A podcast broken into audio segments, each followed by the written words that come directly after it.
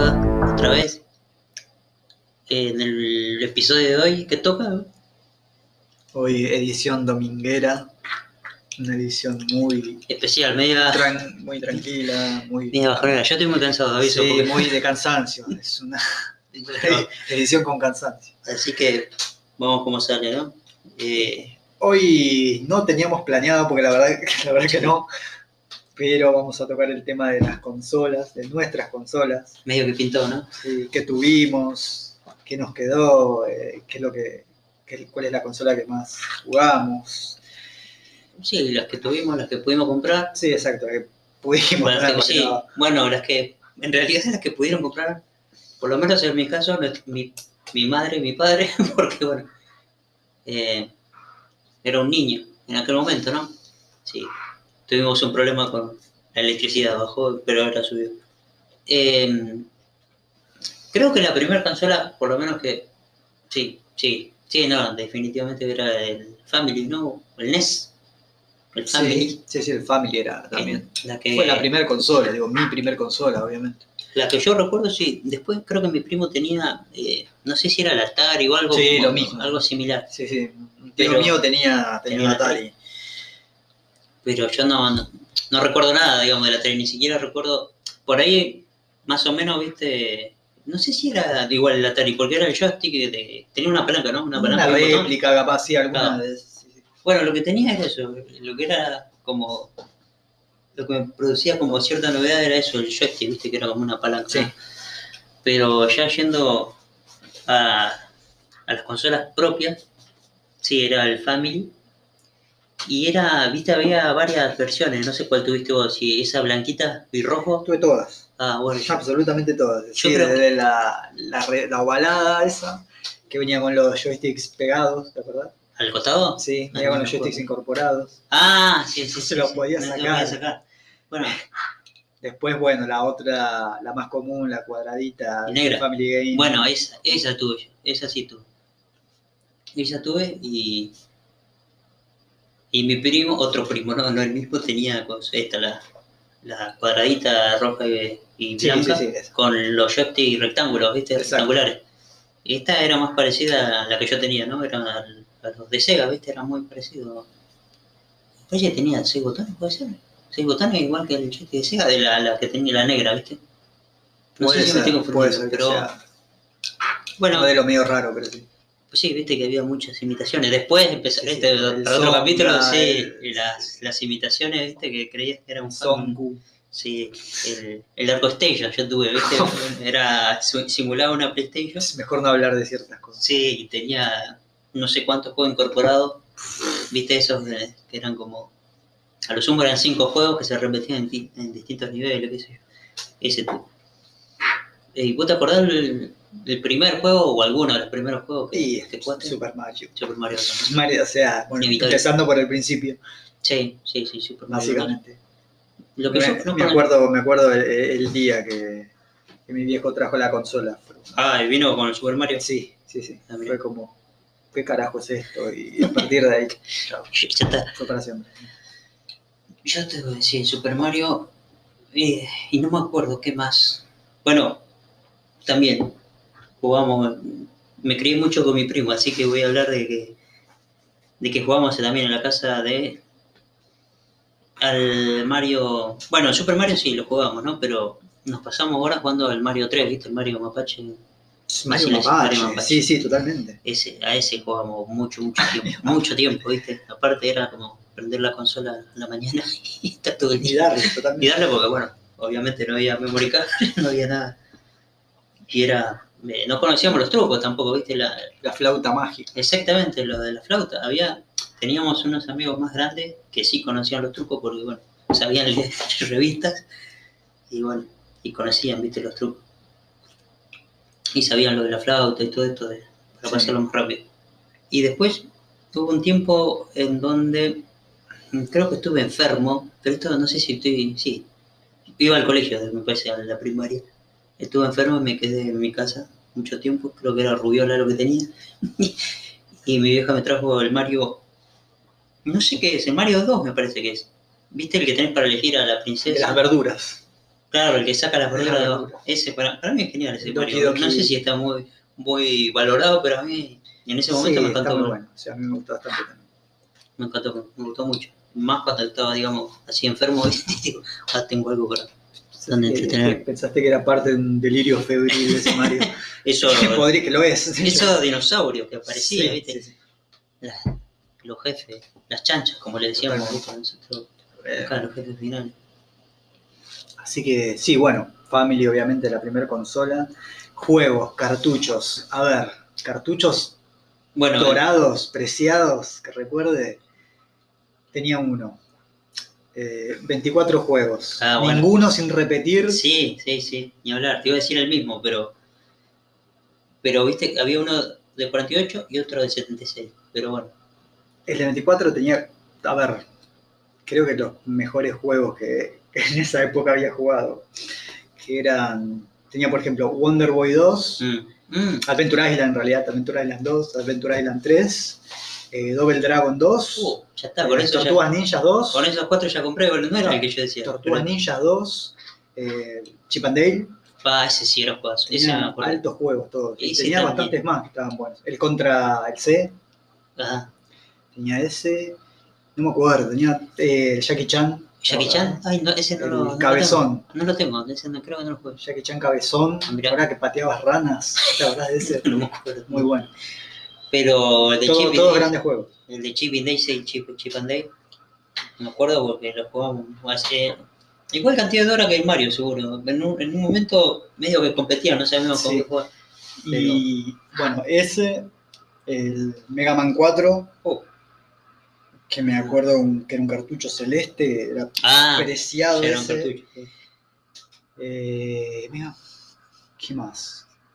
Había un, un cartucho que tenía eh, los dos Ninja Gaiden. No, No, sí, pará, tenía los tres. Los tres Ninja Gaiden y los tres Double Dragon. Alto compilado. Era también santo grial. Sí, no. Después estaban los- La las porquerías de siempre que te traían 84 juegos y eran todos contra. Sí, sí, sí. Pero también estaba, viste, este que te decía, el de 76 en uno, que no era, que no había ninguno repetido, pero no, no era de esta calidad que vos decís. No, ese era ese Es- cartucho ese a mí me inmaculado. El, el de 78, 76, en uno tenías el, bueno, lo- el Mario Bros, el, el- o sea, no, no el Super Mario, bueno, también tenía el Super Mario y el Mario Ah, Bros. el, sí, de, las- los caños. De los caños. De los caños. Eh, ese tenía, tenía el Mappy, que para mí era un el Mappy, El ratón vigilante. el ratón vigilante, el ratón vigilante, el Macros, Macros que era el... Los peores soundtracks. Sí.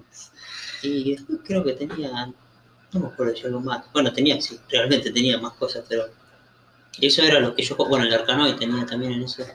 Otro juego preciado que tenía era, no sé si te acordás, del, eh, uno que se llamaba Hammering Larry. No, me mataste. ¿Qué, qué? Un chabón con un pibito con un martillo gigante que pegabas en el piso y tenía distintos power-ups. Creo que no. No, no. Ese también me gustaba mucho. Era rarísimo, Era raro, ¿no? era, era Y raro. bueno, entonces capaz que no. Joan Mac después. ah, era- bueno, ese, claro, estaba pensando en ese. cuando- bueno, algo así era. Y yo, Eh, mucho de Family, no, me- ahora que lo pienso, no me acuerdo de cartucho, ¿viste? Me acuerdo de juego, pero de cartucho. No sé si vos te acordás de alguna más. eh, después, algo que también me ocurría que en las revistas que compraba, recuerdo de haber visto juegos que nunca jugué y de los que nunca volví a hablar tampoco. ¿Ah, sí? nunca volví a ver en ningún lado, Y ni no escuchar hablar. No existieron. Son como una especie así de, de De mito. joya perdida. Ah. Había uno recuerdo que tenía una guía, Mm. que en una Action Games, creo que era Sí, la Action revista, Games, Sí, buena, buena revista. tenía Va, una guía, Si buena o única. tenía una guía de un juego que era una especie de Metroid Ajá. del que jamás supe más nada. Hasta el día de hoy no sé qué juego se trata, así que a eso requiere una investigación. Era, era una especie de Metroid, Castlevania, ¿viste? Algo así. Algo, un Metroidvania Metroidvania, ¿viste? Que, primitivo, sí. bueno, hablando de, de juegos que, que, que no los puedo, bueno, yo por lo menos, eh, el juego del que voy a hablar es que no lo puedo encontrar más. Y si querés hago el salto a la siguiente co- consola que fue la Sega Genesis, la Dale, que tuve, de 16 bits, que viste, a veces tenía juegos y no notaba bien cómo se llamaban el título. Entonces nosotros le decíamos a este que, Le que ponías un quiero- apodo, claro. Exactamente, era, nosotros le decíamos el de las bombitas. Era un, era un, como un, sí, era un ser humano, ¿no? Que, que tiraba como bombas. eh, era una especie de, de Bomberman, pero no tenías que matar a tu enemigo, sino tenías, tenías un grupo de, de per- de- de personajes que lo tenías que llevar a otra punta de la pantalla Sí. para pasar de nivel y rescatarlos, porque no sé cuál era el peligro que tenían, pero vos tenías que poner bombas en lugares estratégicos. Claro. Era muy divertido. Bueno, y si pero no alguien, dabas dos pesos por si ese alguien juego. sabe, Sí, sí, sí, alguien sabe. Ya lo busqué, digamos, en Facebook, lo busqué, dijo, lo- lo- te te sale Bomberman. claro, lo primero que te dicen es Bomberman, pero tampoco me acuerdo mucho como para, viste, como para orientar eh, la ayuda, pero en yo lo recuerdo como un juegazo, como un juego, viste, aparte que sorprendió porque, en serio, no dabas un peso por ese juego y era muy, muy divertido. Bueno, Sega Genesis tiene un montón de juegos de ese tipo. No, sí, Genesis, sí, bueno, eh, el Snow Bros. para mí es como. e- Es superadora de la versión de arcade, no sé si. si ah, claro, porque tenés los niveles extra con tenés la, los 20 niveles con, con la minita. con- sí, con, con las Sí, princesas. sí, Sí, totalmente. es genial. Gran juego. Y bueno, el pase a, a Sega Genesis, en mi caso yo me acuerdo, lo primero que jugué fue el Mortal Kombat, el 1. El uno. El uno. Mm. Eh, con todo, viste, en esa época estaba el tema de la sangre. Ah, sí, que sí, sí, sí. el juego- la versión de. Sega tiene la sangre, la de Sí, Super sí. Nintendo no. Sí, sí, sí, sí. Entonces lo, lo primero que hice, cuando compré el Sega, obviamente, que comprar el Mortal Kombat. fue comprar el Mortal Kombat.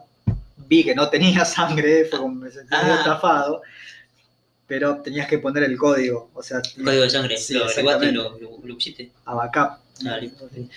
Y no, bueno, compré una revista, Top Kids, Top Kids. Obviamente. Otro, otro más. Acaba de aparecer Top Kid del otro, ¿cómo se llamaba? El de nivel X. aparecer. sí, y bueno, pude disfrutar con como se debe. Yo jugué también sí, en Sega al Mortal Kombat 1 y al Street Fighter. Era, bueno, ahí como empezó, me parece. Era un buen porte el, Street Fighter. Sí, 2, no, era muy eh, bueno. era muy bueno. Era muy bueno y, y ahí creo que empezó como el vicio por los juegos de lucha porque eh, era muy entretenido. Eh, eh, ahí jugar, aparte de- es en el mismo periodo donde estaban los fichines, digamos, o sea, tenías un juego, eh, podías practicar en tu casa, digo, es como Exacto. algo increíble, ¿viste?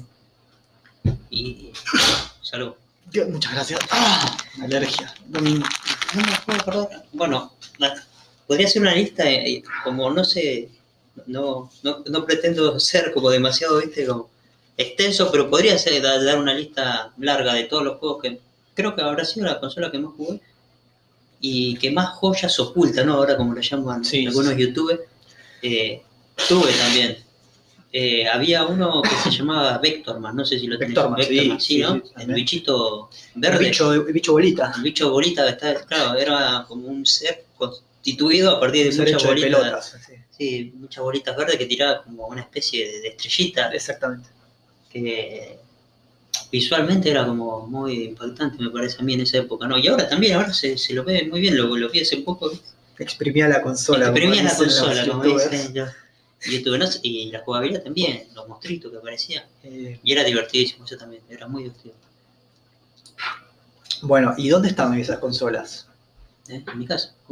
Acá, de hecho, Ah, acá, acá abajo, ustedes no, no pueden verlo, No, pero está la Genesis. Si hubiese un streamer Está la Claro. Genesis. Estaba la Genesis. Aunque no sé de quién es eso. No sé Yo, eh, yo hace poco, el año pasado, revolviendo cajas, encontré una Sega Genesis que no sabía que tenía Ah, todavía. que me había olvidado que existía. ¿Pero la aprendiste? ¿A ver si anda o no? Eh, No tenés, sí. Todavía no. Está bien. Está ahí, o sea, la limpié un poco y Mm. la dejé. Tengo que comprarle las cosas, no tiene Claro, nada, es solo claro. la consola. Claro, es que. Pero eh, también pasaba mucho eso en esa época que uno tenía consolas, ¿no? Y compraba o cambiaba, ¿viste? Le llegaban consolas que no sabía de- después de dónde salían. O sea, se le había, se le había cambiado, Claro. se le habían prestado, ¿viste? A mí me pasó eso con esta Sega. O sea, no tengo idea, yo esa no la, sé que no la compré. Yo que sé que que este Sega tampoco es mío. Sé que este es pasaba mío. eso, pasaba mucho el intercambio también de Sí. consolas. No, no solamente de consolas, sino también el, el de juego, ¿no? Más que nada también. Sí, obvio. El los juegos perdidos y. perdidos y olvidados. Y. Sí, sí, sí, y alquilados, ¿no? También esta cuestión de ir a alquilar también era algo. Una costumbre, ¿no? Ir a alquilar juegos. Aunque yo realmente creo que nunca lo hice, o lo hice muy poco. Yo lo hice también Alquilar. muy poco. Pues, directamente lo compraba y listo, Claro. pero había casos que se alquilaba porque no los conseguía o no te lo vendían. Ah, me te lo vendía Yo me acuerdo que en ciertos, ciertos lugares, ciertos videoclubs no te lo vendían. Mm. Vos le decías, te lo compro por tal y no, es para alquilar, ¿viste? Exclusivamente. No sabía. Y era como, bueno, está bien. Te Alquilar lo alquilo, pero como si te lo compraras, yo no te lo devuelvo más. Sí, Claro, hasta que te pudras y así te lo vendo. claro, sí, sí, sí, sí. Yo hice eso con el Mortal Kombat 3 Ultimate. ¿viste? Ah, bueno, ese me lo también. alquilé infinitamente hasta que me lo vendieron. Ese era un juegazo. Ese sí, ese también era un juegazo. Bueno, salteamos el 2, ¿no? También. ¿Vos tenés algún Mortal Kombat favorito de esa época? ¿no? ¿Del 1, 2, Uy, eh. 3 Ultimate? Ahí me encantaba el 3. Yo te iba a decir que a mí primer me- tres. no me gusta para nada el 3. A mí el 3 me encanta. El primero. eh, Sí, sí, el que tiene el original. Animality, ¿no? Sí, Sí. ese me encantaba. A mí me gusta más Me el. parecía. eh, era un juego raro. Sí, sí, es raro. O sea, sí, lo que tenía de raro. A mí hay, hay algo que no me cerraba de ese juego. En realidad yo. En realidad primero jugué el Ultimate y después jugué el 3. Por ahí no sé si tiene Ah, bueno, sí, sí, seguramente es como un, downgrade. Claro. Como que fuiste para atrás. Claro, fuiste. Sí, sí. Bueno, antes jugué el 2, o sea, hice 1, 2 y 3 Ultimate. Y. Nada.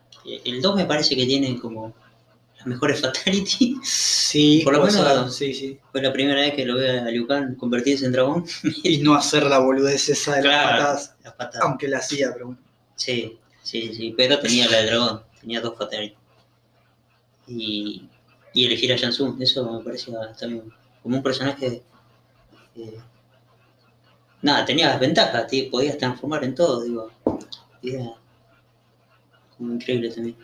El, yo estoy dispuesto a defender el 3. Ah, Hacer una, hacer una defensa del 3. bueno, bueno. Porque cuando salió, sobre todo la, la versión de Genesis, eh, era como tener ese juego en tu casa era algo Claro.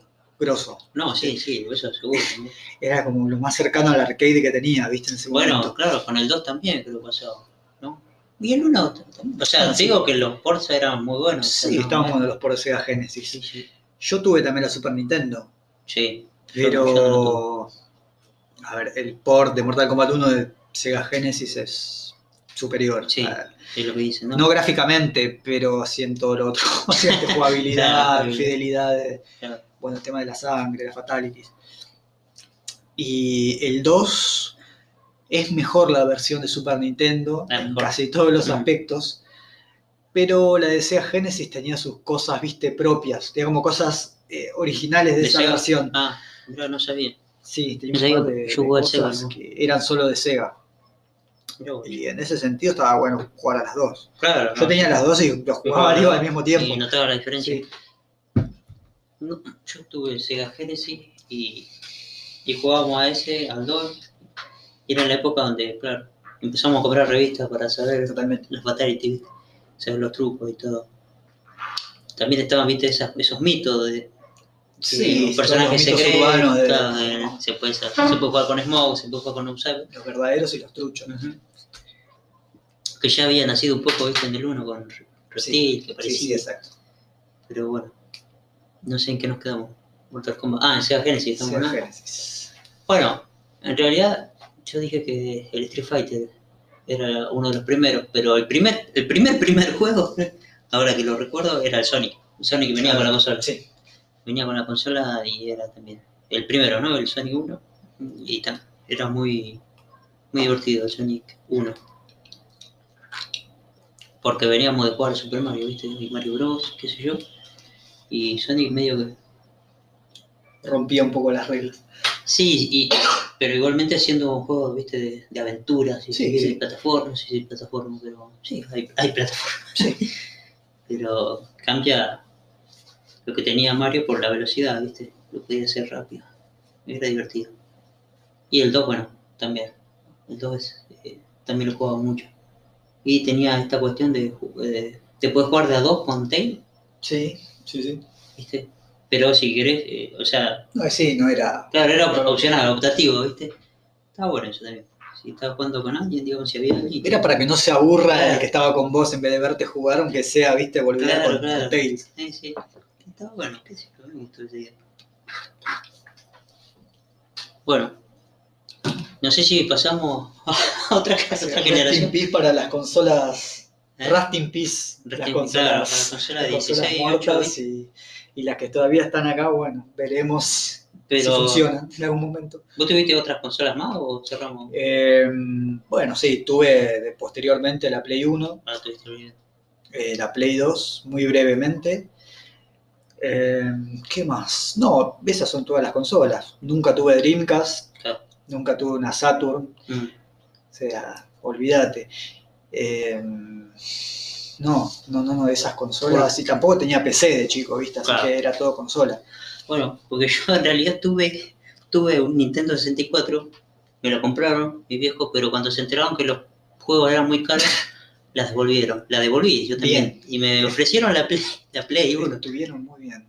Me ofrecieron la Play 1 y yo le dije que no, que no quería la Play 1, que no era, Ah, eras un no, no podía comprarse con Nintendo. Nintendero, te lavó la Pero- cabeza la propaganda de Sí, sí, Nintendo. sí. Y claro, al año siguiente explota Salieron la todos los mejores la juegos de la historia. y- toda la historia y todos tenían Play 1. Yo no entendía. Yo tenía la Sega. Bueno, pero igual, después me compré la Play 2. Ya siendo. No sé si siendo. Sí, ya trabajaba. Bueno, o tenía plata, digamos, de alguna forma tenía- La Play 2 y después la Wii, y creo que ahí termina mi, mi historia de propiedad. ¿Cómo se dice? Sí, eh, de consola, digo.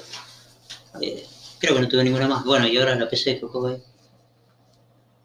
Bueno, Yo ahora lo último que, que reviví es la Play 3. ah, la Play 3, sí. Estoy con la Play 3 y la PC. Mm. Y tengo la Super Nintendo ahí también, Ah, ¿sí? que no la estoy usando, o sea, pero la tengo. Y como que la quiero tener, ¿viste? Todavía no se me ocurrió venderla ni nada. Claro, la tenés ahí. reliquia. Sí, exactamente. Así que bueno, ese es como nuestro recorrido. Por hablar- hay más cosas para hablar, pero bueno, es todo. Tengo que reducirlo, ¿no? Porque si no. Sí, sí, sí. va- Eh, Y bueno, hablando de PlayStation 1, hacer un, un- un salto, digamos, generacional. un salto generacional. Y para esta sección, entre comillas, que más que nada un separador ¿no? de, los- Sí, más que nada un separador. Eh, de las dos partes del, del programa, eh, bueno, cada uno va a elegir en cada programa una, una canción, digamos, para hacer de, de separador. un temita. Así que en este caso me toca a mí y elegí eh, un track del Final Fantasy VIII, que es el- la canción del mapa, básicamente. Se llama eh, Blue Fields. Eh, es un, un track sereno, así como para el domingo de cansancio, que, sintetiza bien Claro, la sensación de... Bueno, si se puede estar en calma, mejor, no siempre es el caso, ¿no? Pero, pero bueno, es un lindo track, así que acá va.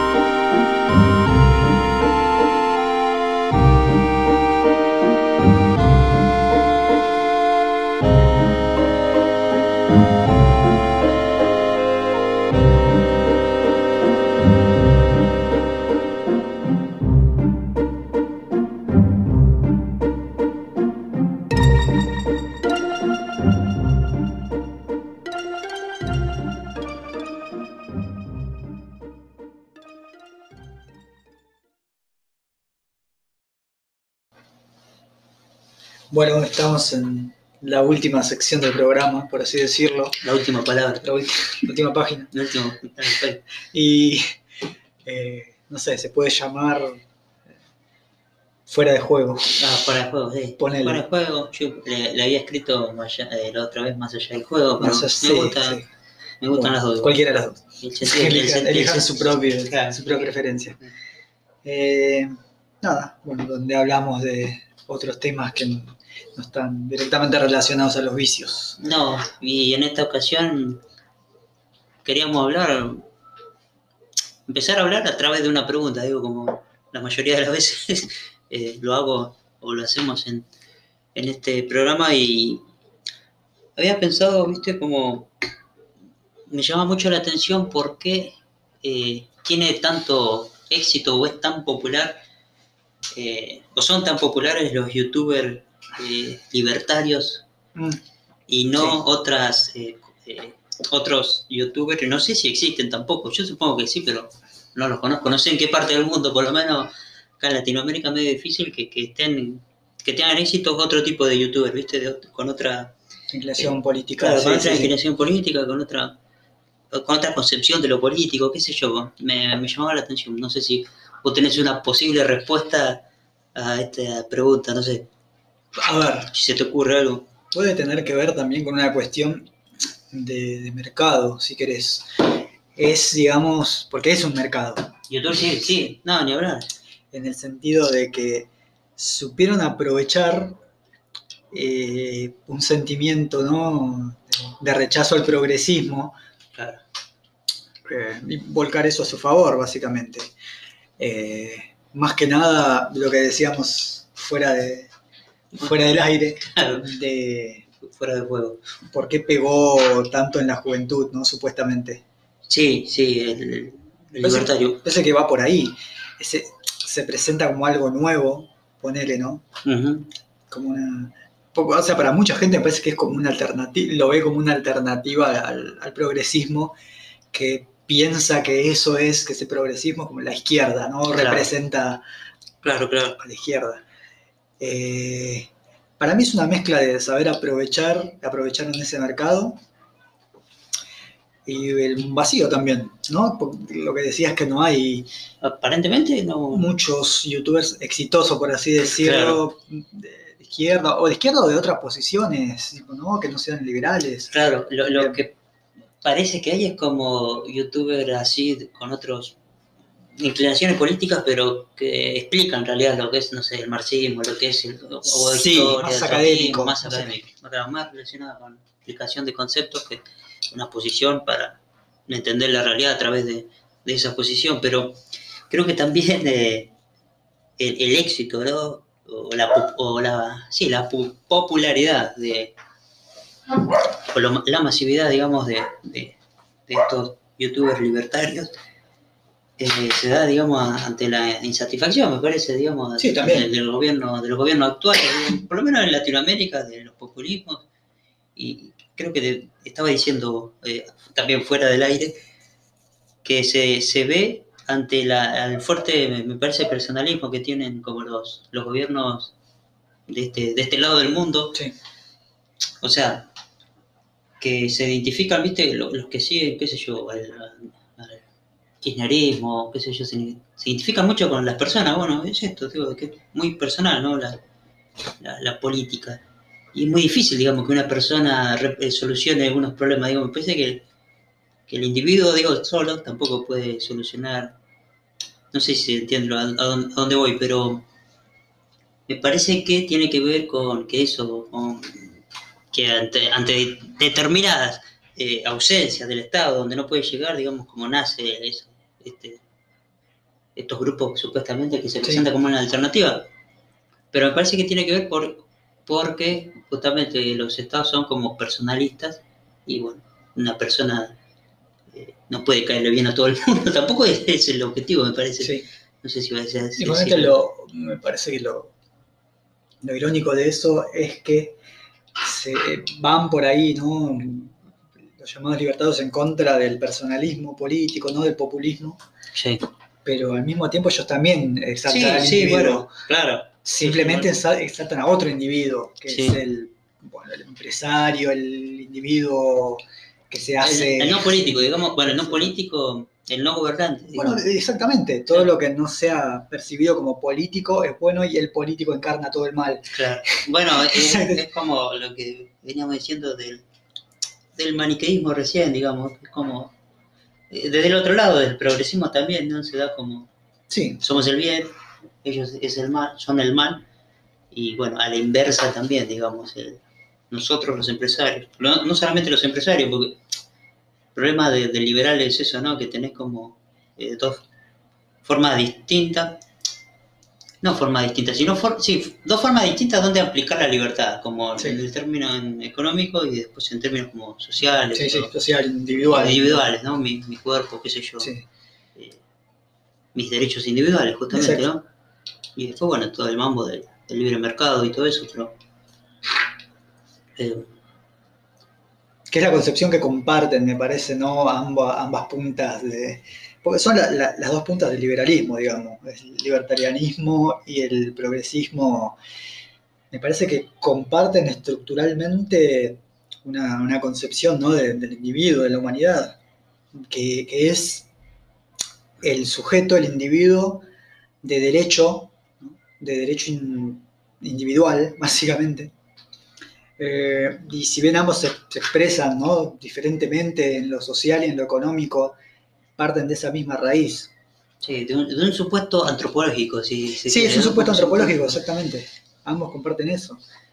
Y fíjate, va, fíjate, sí, porque eh, estoy trayendo a la memoria cosas que hablamos recién en la preproducción y que esa lógica Ok. también se aplica eh, en el cine, viste que estaba, estábamos hablando recién, la lógica esto de atribuirle al individuo un éxito comercial o un éxito, arti- éxito artístico, medio, medio raro, ¿no? El, Sí, el término éxito artístico. que es un trabajo, El cine, un por ejemplo, la trabajo en conjunto y se, lo se le atribuye el mérito a una sola persona. Claro, a un director, viste, que siempre se dice, las películas son de los directores. Eh, no sé qué, no me acuerdo cuál es la otra frase, son de los actores. No sé si la obra de teatro o algo Sí, al respecto, pero y no, en- no, fíjate que, que- bueno, lo comento también. Y de paso recomiendo el canal, aunque no me acuerdo cómo se llama, de YouTube, de, de Zoom, no, Zoom, Zoom F, Zoom F, Zoom, Zoom algo más. Zoom, después lo voy a, lo voy a, lo voy a averiguar bien. Donde muestran un poco esto de que el cine es colaborativo y toman de ejemplo a la película, la última película de, de Fincher, creo, que habla sobre el ciudadano Kane, ¿viste? Y cómo eh, Orson Welles sí. no, no, no esencialmente era un genio, un genio que planificó todo y así de la nada hizo algo que, que en su momento en realidad fue un fracaso, ¿viste? Que en realidad se, se, se lo considera una obra maestra Sí, después, posteriormente. posteriormente. Muestra cómo eh, se rodeó el tipo, siendo muy joven, ¿viste? De, de- de gente que, que sabía el oficio, gente grande encima también, no es que tampoco, ¿viste? Que la creatividad viene Claro. de un impulso joven No, eh, automáticamente, ¿viste? Y que hay ori- originalidad punto cero. Eh, y bueno, eso, que el cine, entre otras cosas, ¿no? Es colaborativo, digo, muchas otras disciplinas artísticas, qué sé yo. no, Muy difícil.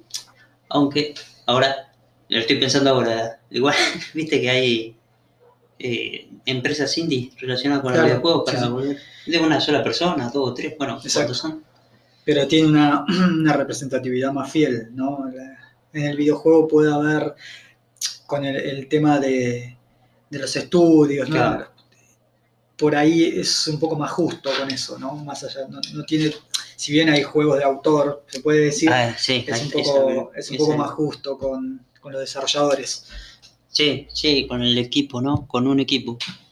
Porque por lo general uno conoce el nombre de la empresa, el estudio, sé Claro. yo, no, no conoce. Bueno, a Miyamoto sí se lo conoce, Sí, pero bueno, sí, sí. Hideo Kojima. no, Kojima también, ¿no? Y no me acuerdo el de, el, el de Resident Evil, no me lo acuerdo, pero Eh, Mikami. no me acuerdo. No me acuerdo. Bueno, en, en fin. No, volviendo al tema. eh, bueno, volviendo a- al hecho de que parten los dos de un supuesto antropológico, ¿no? Sí. Y como que tanto el, el progresismo se, se vino imponiendo, generó esa reacción. Es en parte, ¿no? Como culpable también o generador Bueno, de, de la sí, reacción, Que con eso yo tengo problema porque intento pensar más allá, eh, intento pensar no dialécticamente la política, cosa que se me hace imposible en realidad. sí, es imposible. A partir de Hegel digo, bueno, todos, ¿no? Los dialécticos después. Y, pe- pero la pregunta para mí, a partir de eso, es quién generó a quién. Porque digamos, Exacto, esa, esa es la pregunta de todo, me parece, la pregunta filoso- la filosofía política por, claro, por ¿dónde antonomasia, está, ¿qué genera qué? ¿dónde está la primera afirmación de, en Exacto. términos hegelianos? ¿no? O ¿Dónde está el en sí? ¿Es primero eh, la materia o Bueno, la idea? bien, bueno, está- sí, también, pero, claro, pero acá, digamos, ¿qui- ¿quién fue primero? El progresismo, que generó eh, mediante... Que nació, digamos... ¿Quién nació primero? Claro. Es que en realidad el- puede ser, a ver, es dialéctico, eh, en el sentido de que el progresismo surgió como reacción a, puede decirse, a la derecha en general, pero después se engendró una nueva derecha, Claro, ese bueno, progresismo, que para- es esta. Sí, eh, eh, salvando las enormes, no sé si hay enormes distancias, pero viste, eh, vamos a retomar a la filosofía, Sí, para no, tenía el- no tenía como la intención primera de esto, pero viste la crítica de Platón y la democracia, digo que genera tirano cuando falla, digamos, es como Sí, lo que pasa en, no sé, primero que se me ocurre Bolsonaro, pero puede haber un montón, pero son regímenes frágiles. La democracia Sí, sí, sí, sí, sí. y con respecto al progresismo que generó una nueva derecha. Y la derecha, supongo yo, que va a generar. Al final, al final no sé quién es la derecha y quién es que. Bueno, va a, hablar- a ver, para hablar- hablarlo en términos muy, viste, para que Sí, se sí, entienda entiende, generalmente. Porque, sí, porque en realidad se podría decir que ya no hay. O sea, No, no, porque es como te digo, son dos partes, dos puntas de, De- un, mismo supuesto. sí, de un mismo supuesto. ujú. Se manifiestan de forma diferente en lo social, en, en lo económico, pero tienen un punto en común y se necesitan Claro. para existir uno al otro. claro, eso es lo que se necesita, ¿no? Y yo creo que la, es- es- el libertarianismo lo que dio de alguna forma es esto, está dando así muy de a poco, es una nueva forma de entender por ahí la izquierda o los nacionalismos y otras posturas diferentes al liberalismo, parece. Eh, como que se está volviendo, viste, a ideas que no son la de la izquierda progresista, la del trotskismo. Claro, puede decir que, que abrió otra. otra. otra fuerza, o sea, Creo que se sí. les contraponga, digamos. Sí, sí, se está, para, para mí, está generando eso. Em, por suerte. Sí, sí, una fuerza más conservadora, decir, tradicional o También, eh, pero por ahí más marxista, viste, más clásica, marxista-leninista y no eh, el postmarxismo, ponele, o las corrientes, viste, más deconstruidas, digamos, de la izquierda, deconstruidas. Se desconstruides. Eh, claro, es como que hay movimientos que vienen a decirle, ustedes no son los verdaderos conservadores, otra eso, eso pasa siempre, ¿viste? Sí, Ustedes sí, no sí. son los verdaderos, no sé qué. Nosotros somos los no sé O acá hay una propuesta que no es la de ustedes. Y nos paramos en como la misma tradición, va, no sé si. Ustedes se equivocaron, ¿no? No, pero en el sentido de decir eh, lo que los, de lo que los libertarios se quejan socialmente, ¿no? del, del progresismo, el, bueno, la eh, ideología de género. Ah, Ella- sí, sí, Eso es producto del liberalismo y del de, de supuesto antropológico. Claro, Ese claro. es el punto. Sí, y No aparte, es culpa digamos, del comunismo ni del- de la tercera posición. es- claro, claro, bueno, sí. son ellos los artífices de, De, claro, de esas. De, la oposición que se generaron ellos mismos. ¿Quién generó a quién? Otra vez volvemos a lo mismo, pero bueno. Eh, Pero están dentro del mismo, claro, dentro del mismo ámbito. Del, o sea, comparte, bueno, lo vamos a repetir, parece, comparte el mismo supuesto.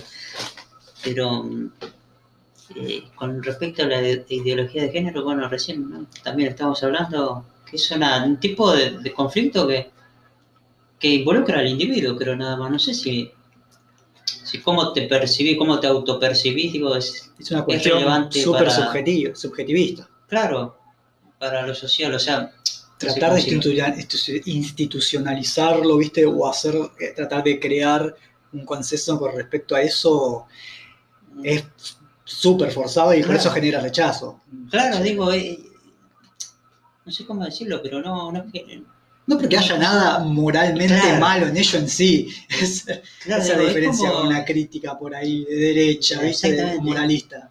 Es como ridículo ponerlo en discusión, me parece a mí. Como... Si vos te Sí. autopercibís como te autopercibís, ¿qué, ¿qué tiene que hacer el otro Claro. con respecto a eso?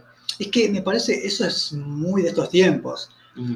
Antes por ahí la Así que es cultura- postmoderno, como Total, di- sí. diría César. La posmodernidad. Sí.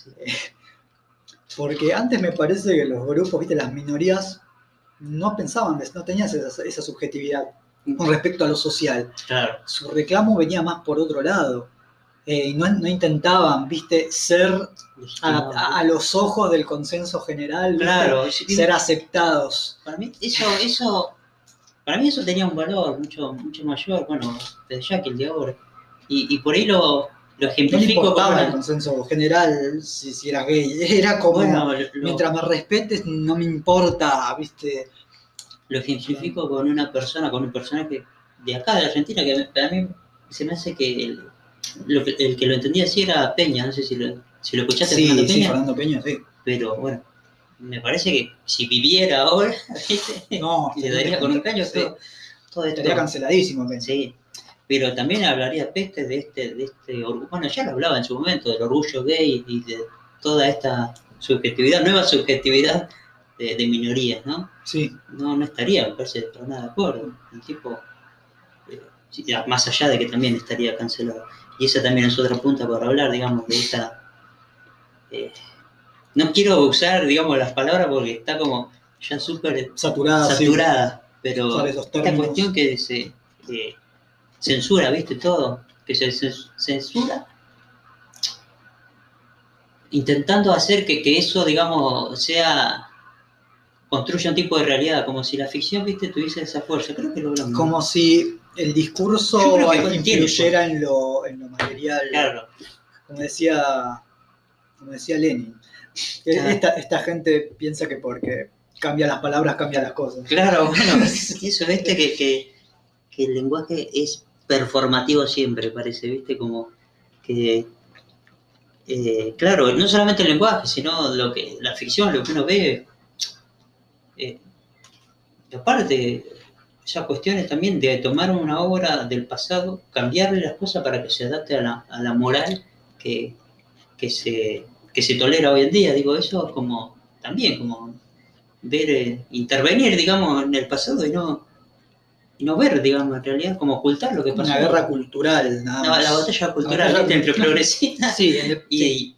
y libertarios. Y entre ellos se disputan, digamos, el sentido. eh, la moral y sí, el sentido, sí, el sentido de, de sí, de lo bueno y lo malo, qué sé yo.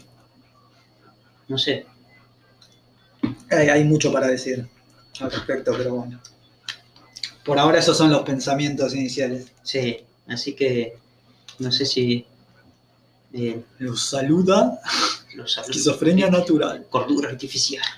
La realidad es frágil. Bueno, cortamos, nos vamos. Nos vemos.